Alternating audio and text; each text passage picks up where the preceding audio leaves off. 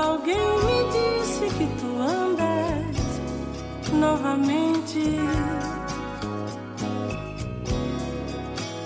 De novo amor, nova paixão, todo contente. Olá, caros ouvintes, aqui é Leonardo Spinelli.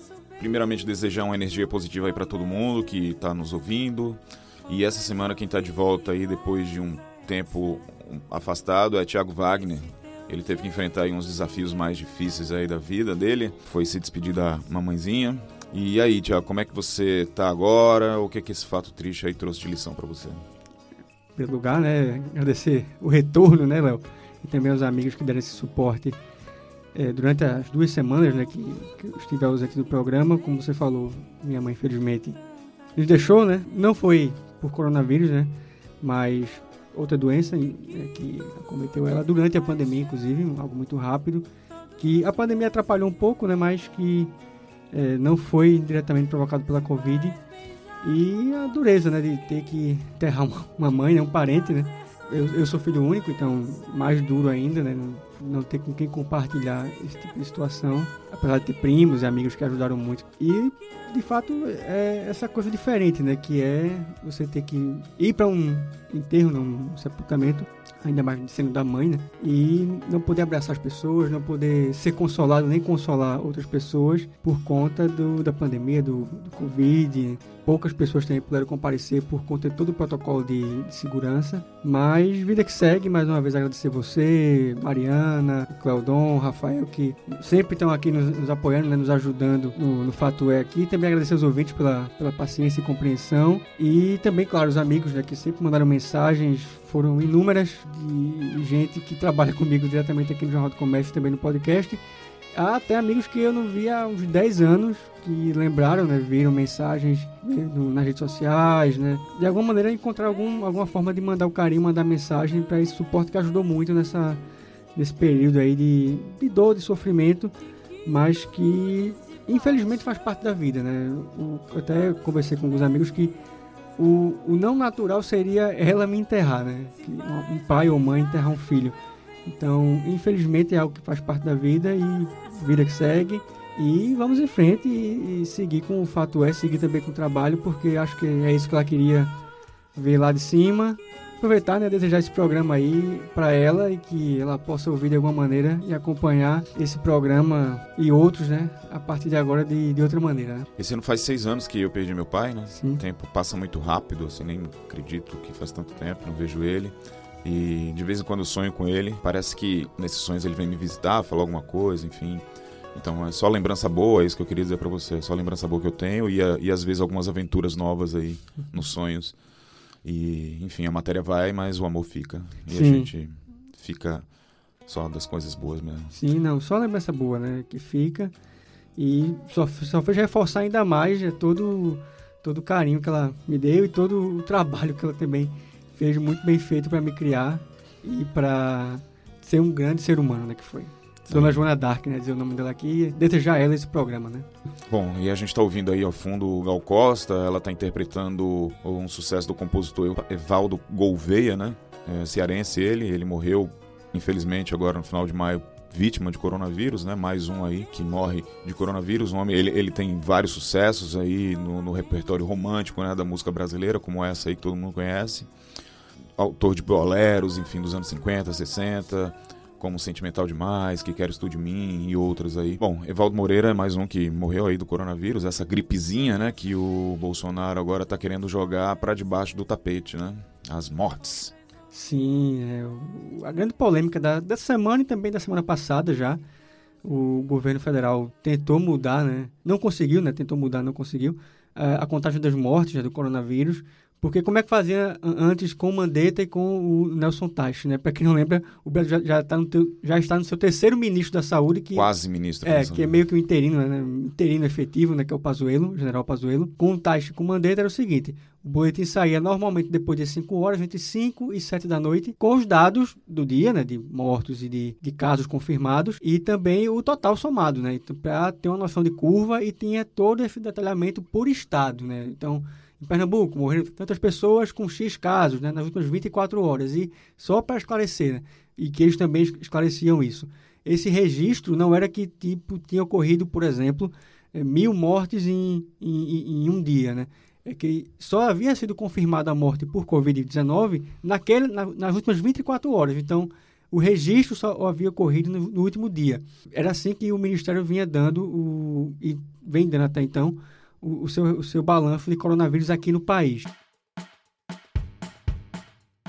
O que é que o Bolsonaro e que o Pazuello também queriam fazer de mudança? Mudar a contagem. Então, só queriam divulgar é, os números de mortos no dia mesmo. Então, tipo, se uma pessoa morreu de coronavírus nessa quarta-feira, né, que é o dia que a gente está gravando o programa. Então, ele só ia sair no boletim na quinta-feira. Se tivesse alguma confirmação de 10 dias atrás, 15 dias atrás, que a pessoa, por algum... Se demorar a, a confirmar, né? Isso, se demorasse algum teste a confirmar, e essa confirmação só viesse, por exemplo, na quarta-feira também, né, no caso hoje é, não entraria nessa estatística de quinta-feira, que seria amanhã entraria no estatística lá do dia anterior e seria muito mais Isso complicado. vai reduzir o número né, de mortes, vamos dizer, reduzir entre aspas, né? Isso. É e, o que eles querem, né? E dificultaria muito você ter a, a, a visão real de como está evoluindo a doença no país, né? Inclusive o modelo anterior que você estava é, descrevendo é um modelo que vem sendo usado em todo mundo. Sim, a, a OMS usa assim. É. Né? E já tem gente falando que isso, essa manobra aí já pode ser, o Bolsonaro pode ser enquadrado, tanto Bolsonaro quanto o Eduardo Pazuello, o homem que fala do Nordeste nórdico, né? Não sei se você Sim. viu isso aí. Eu vi. Bom, enfim. Para efeito da pandemia, nós podemos separar o Brasil em Norte e Nordeste, que é a região que está mais ligada ao, ao inverno do hemisfério norte, são as datas do hemisfério norte em termos de inverno, e ao centro-sul, sudeste, centro-oeste, que é o restante do país que está ligado mais ao inverno do hemisfério sul, que está começando agora, junho, julho e agosto. Eu vi que já tem algumas pessoas chamando essa, essa maquiagem né, de, de, dados de pedalada de, da, da, Covid, né? Que, claro, o nome termo se refere, lógico, a Dilma Rousseff, que fez a pedalada fiscal na época, acabou empichada, né? Acabou perdendo o cargo. Então, e você falou da pedalada, né? O pessoal do MBL, né? Eu conversei com o Renan Santos essa semana por uma matéria que eu estou fazendo por final de semana do Jornal do Comércio e aproveitei para conversar com ele sobre essas pedaladas né, que foi a primeira coisa que eu me lembrei quando começou essa, essa história de maquiagem, né, foi me lembrar das pedaladas de Dilma, né, muita gente é, na época ficava na crítica, mas não entendia direito, né, mas é, é, eu já me lembrei logo, pô, no, nos dois casos, a, a, pedalada é mais difícil de entender, né, são números, contabilidade, tal, tal, tal mas não deixa de ser maquiagem de números, né? Sim. Ou seja, manipulação de dados. Né? Manipulação né? de dados. E aí eu aproveitei para perguntar para o Renan Santos, que é o líder do MBL, né? Uh, sobre essa questão. O MBL está chamando de pedalada funerária, esse tipo, e, e, vão usar isso nas ruas, né? Eles estão pl planejando aí para já já começou essa semana algumas manifestações aí, principalmente de rede, de internet e tal, e a partir de agosto eles vão para a rua, vão chamar o povo para a rua para pedir impeachment mesmo de Bolsonaro, já estão cansados disso. E o, o principal mote, segundo o Renan me falou, vai ser justamente essa questão das pedaladas é, funerárias aí de Bolsonaro. Depois da facada não vai ser uma gripezinha que vai me derrubar, não. Tá? Eu perguntei para ele justamente, eu Sim. conversei com ele, vamos começar logo com ele, nossas vamos, entrevistas. Claro. Né? Vou chamar ele aqui. Renan, tudo bem? Obrigado aí por, por atender a gente a esse pedido. Queria saber primeiro de você quais são as semelhanças aí que você enxerga aí nos dois casos, né? Tanto na, na de Dilma e agora na questão aí das, das pedaladas aí de, da Covid aí de Bolsonaro. É, eu acho que é em, certa medida, é a mesma coisa. Tanto que eu acho, tá? Olhando para o impeachment do, do, Bolsonaro, o impeachment do Bolsonaro tem que ser construído em cima disso: sonegação de informações, manipulação de informações, uso de servidores público pra, públicos para trabalharem nessa sonegação da transparência e sabotagem no combate ao vírus no Brasil. Por quê? Porque todos os pedidos de impeachment que nós entramos, e a esquerda entrou, e todo mundo entrou, eles são de temas com tanto quanto vagos para o cidadão comum, e a paidada fiscal, você fala, mas a paidada fiscal é um tema complicado. É, mas ela parecia assim, Dilma mexendo bilhões, isso ligado à roubalheira com o estatal, aquilo se linkava com o escândalo que estava rodando. Isso que está acontecendo agora, os, do, do, coronavírus, é muito emblemático para simbolizar também a questão. Assim, o Bolsonaro tem que cair por um crimes cometidos na questão do corona. Então, a pedalada funerária, inclusive um amigo nosso, Andreasa, publicou um artigo hoje no Globo maravilhoso com o título Pedalada Funerária. Eu também uso, uso esse termo, usei no artigo da Gazeta do Povo a parada funerária eu acho que vai ser a, a arma utilizada para derrubar ele. A gente, inclusive, no MBL, a gente está com uma equipe de uns 15 moleques e juristas grandes mesmo, conversando também com juristas lá de São Paulo uh, famosos, para operar um pedido de impeachment é, baseado nisso. Né? E, e, também chamar o pessoal da esquerda tentar fazer um pedido, um pedido definitivo focado nessa questão do coronavírus e da pedalada funerária. Então quer dizer que você acha que o, o argumento da pedalada funerária é o mais forte, é o que dá mais, e, e, inclusive dá mais força assim nos pedidos para um provavelmente é, pedido de impeachment, né? E, é, é, mesmo em relação aí a aquela questão da interferência da Polícia Federal, enfim, que vocês também já entraram, né, com um pedido lá no, na Câmara. Quer dizer que então que as pedaladas funerárias, como você está dizendo, seria um inquérito melhor para entrar com o um pedido de impeachment. Eu acho. Eu acho. Eu posso falar muitas pessoas na sociedade civil estão falando isso, vindo de focos diferentes. A gente não conversou antes, está falando isso com a gente. Eu conversei com agentes do campo da esquerda falando a mesma coisa. Num grupo nosso interno do MBL, que eu já comentar, a gente estava tratando disso essa semana. Tá todo mundo olhando, porque assim, é, é este o foco. Não adianta, assim, todo mundo tá vindo com pequenos elementos. Um é fake news, outro é não sei o quê, outro é não sei o quê. Outra, ah, o Bolsonaro tá insuflando manifestações golpistas. Legal, beleza, mas é, pedalada, linka com a pedalada da Dilma, é, é, as mortes do coronavírus estão muito óbvias e a ação desumana do Bolsonaro no processo também está muito óbvia. Só para finalizar, Renan, para ter um impeachment, né, a gente precisa aí de povo nas ruas e a gente não tem ideia de quando essa vai chegar uma vacina, né, e, e vai dar uma segurança para as pessoas saírem de, na, nas ruas para protestar, enfim. Como é que vai ser um impeachment sem povo na rua? Acho que vai ter que ter povo na rua. Não agora, né? Acho que agora a gente tem que fazer uma transição com ações intermediárias, mas uh, a gente vai ter que organizar fórmulas de manifestação que sejam substanciais e que tratem da questão do coronavírus. Isso lá mais para os próximos meses. A gente está agora em, em, junho, talvez agosto, a gente já tem que ter uma ação mais efetiva, ainda mais nas, nas principais cidades onde o coronavírus, por exemplo, começou a reduzir a mortalidade dele e tal.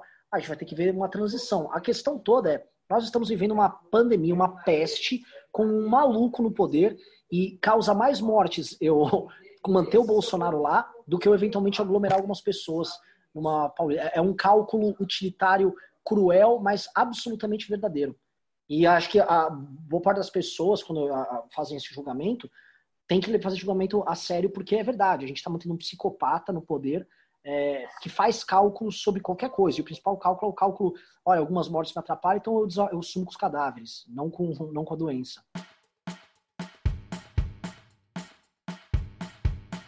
Pronto, Thiago, esse aí foi o Renan Santos, né, o líder do MBL, né, que é, o MBL é, começou a carreira política, né, no, justamente aí no, no, impeachment de Dilma, agora Sim. com essa eles continuam aí agora contra Bolsonaro, né, já chegaram a ser de alguma forma chegaram a apoiar um pouco o governo Bolsonaro, mas logo logo no início já saíram.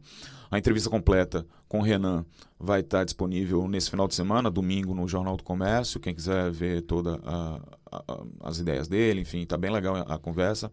Vale a pena no J, JC de domingo.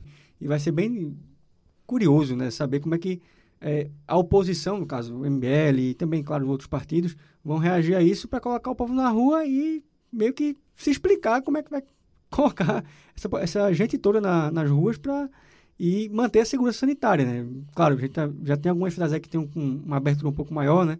Como Rio já começou a reabrir, São Paulo também, BH, Recife também, mas ainda assim tem que tomar cuidado com distanciamento social porque e usar máscara, lógico, porque a doença está aí e os dados né, concretos do consórcio de imprensa estão provando que é, não está evoluindo tanto, né? Não está ela não está dobrando a cada dia, mas ainda está lá bem estável, bem um número bem alto, né?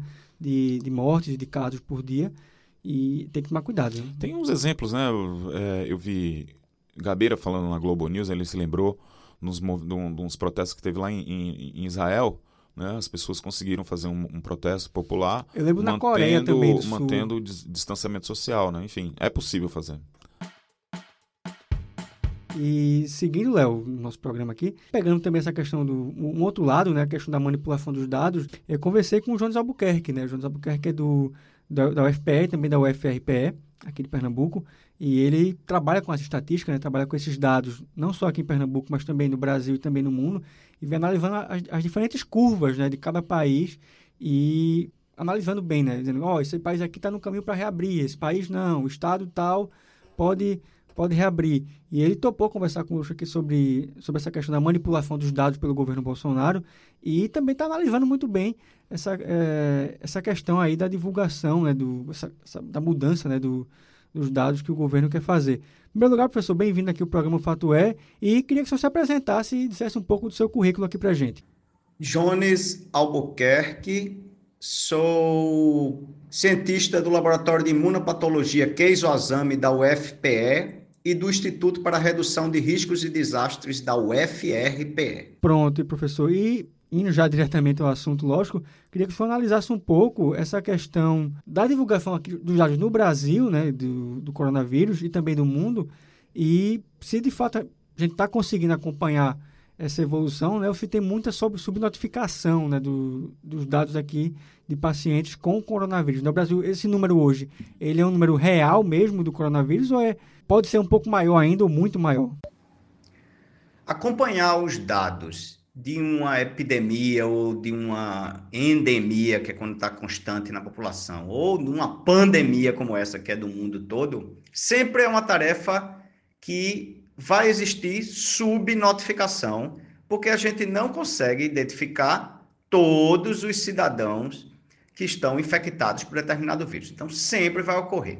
O que o mundo tem feito? Num caso desse vírus, com um sistema de teste que a gente teve que desenvolver durante o processo, a subnotificação é visível em todo e qualquer país do mundo, desde os mais ricos até os mais pobres.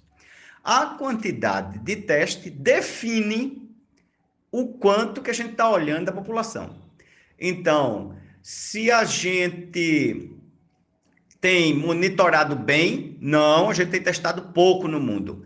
Se a gente tem divulgado isso bem, até então, sim, bem, dentro de, das limitações mundiais de todos. Observem que nos quadros mundiais as, os números oscilam constantemente e uma das grandes causas dessa oscilação é os testes, ou são os testes. Entendo, professor. E com relação à mudança que o Ministério vem fazendo, queria fazer, né? Não conseguiu fazer até agora, sobre essa contagem dos mortos, né? Que a gente já comentou aqui com o Léo, que queria só contabilizar somente os mortos do dia, né? Que, que ocorreu naquele dia. É, que risco isso traz para a análise de transparência e também na análise de, de pandemia, né?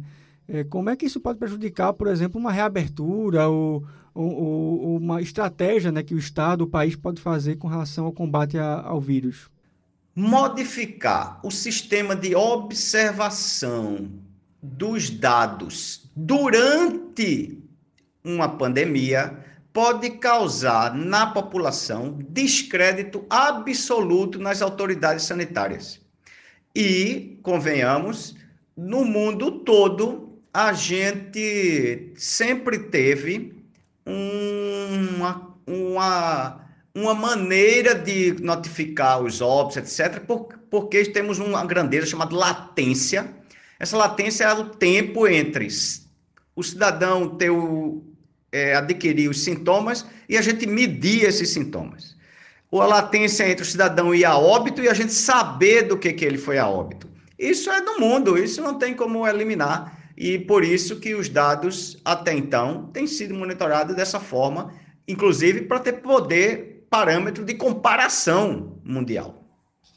E, por fim, professor, eu queria que o senhor analisasse aqui a questão da reabertura né, do país. Né? A gente já tem muitos estados aí, Pernambuco, inclusive, já iniciou um processo de reabertura gradual, mas também temos outros aqui, como já citei, né? São Paulo, Rio de Janeiro, Minas Gerais, que estão fazendo essa reabertura. Que riscos ela, hoje, né, nesse, nesse estado da pandemia aqui no Brasil, ela pode trazer para a saúde da população, né? se é que traz realmente risco para a população. Sim, definitivamente.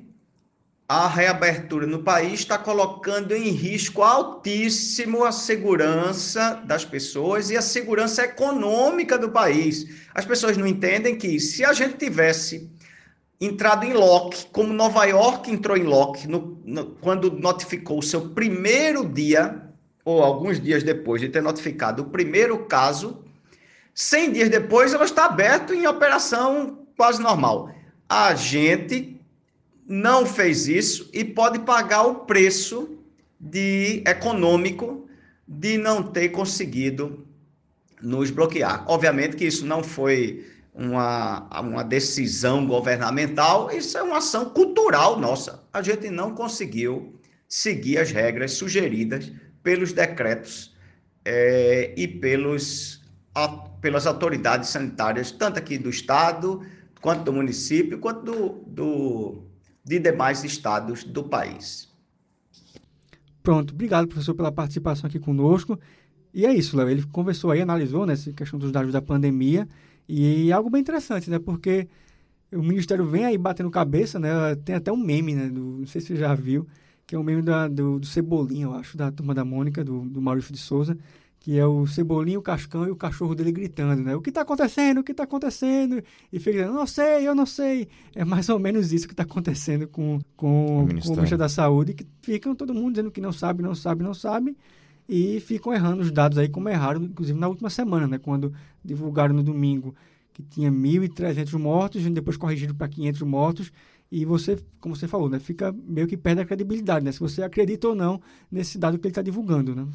É, eu, eu acho, inclusive, que é mais até um pouquinho mais grave, né? Porque quando você começa a, a manipular dados, você você não está sendo transparente e, e, transparência é o, é o primeiro passo, né? Enfim, falta de transparência é o primeiro passo aí para você é, passar para coisas piores e, e, e, realmente vir a, a, ameaçar a democracia, né? Assim, a gente vê países como, sei lá, todo mundo hoje em dia só compara com Venezuela mesmo. Mas é, a Venezuela, quem é que confia nos dados da Venezuela? Pronto. Quem é que confia nos dados um da... Um país que é, tá aí no grande mercado, na China, né, que foi o, o foco da pandemia. Ninguém confia nos dados da China por ser uma ditadura, por ser um governo de um único partido.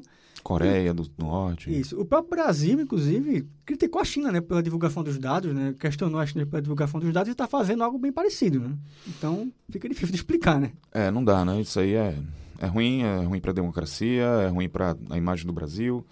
A gente tem que bater, né, para ver se eles voltam atrás e eventualmente, se não der certo, né, enfim, o que, vai fazer, né? E você citou aí a questão da Coreia do Norte, que foi bem curioso, né, porque a John Hopkins, né, que é a universidade que contabiliza no, no mundo inteiro, né, os dados do coronavírus, é bem confiável com relação a isso. Teve, acho que foi na semana passada, Suspendeu, né? né? Suspendeu a, os dados do Brasil e só dois países não tinham, né, os dados, que era o Brasil e a Coreia do Norte, né? que é uma ditadura também fechadíssima, que manipula os dados. Então, o Brasil aí, o Bolsonaro está tá virando o que ele mais critica, né? Que é um ditador que manipula dados e que não é transparente, né? Ele critica tanto a Coreia do Norte, critica tanto a China e está aí fazendo algo bem similar a isso, né? É lamentável, né? Vamos, mas vamos lá, a gente vai, vamos seguindo. Isso. Uh, Tiago, eu gostaria de terminar o programa hoje aí para a gente colocar uma canção, outra canção aí de Evaldo Gouveia, essa em homenagem ao meu querido pai Sim, e, claro. e extensiva aí à sua mãe, porque é uma canção de que foi conhecida muito por Altemar Dutra, sentimental demais. Sim. Eu escutava essa música muito quando era criança, porque meu pai adorava essa música, adorava Altemar Dutra. Então, uma homenagem aí aos nossos papais, os nossos queridos papais que estão lá no céu olhando a gente, gravando esse programa, escutando a gente de alguma forma. Isso. Um beijo para eles lá. Isso, um beijo para eles também que todos né, fiquem com Deus, né? E a recomendação de sempre, né? Fiquem em casa, né, quando possível e ao sair, ao sair da residência, usem máscara, levem álcool em gel e mantenham, claro, o distanciamento social para evitar, lógico, o coronavírus, né? Isso aí, pessoal. Grande abraço para todos. Isso, um abraço a todos. E lembrando que o programa fica consolidado no Spotify, Here This, Addicted e também no site da Rádio Jornal quem quiser acompanhar o Fato É, só ir lá no site da Rádio Jornal, procurar por Fato É e vai achar não só esse, mas todos os outros programas que falam sobre coronavírus, educação, enfim, muitos assuntos que você pode aí analisar e ouvir durante essa pandemia e também quando acabar a pandemia, né? Um abraço a todos e até a próxima semana. Tchau.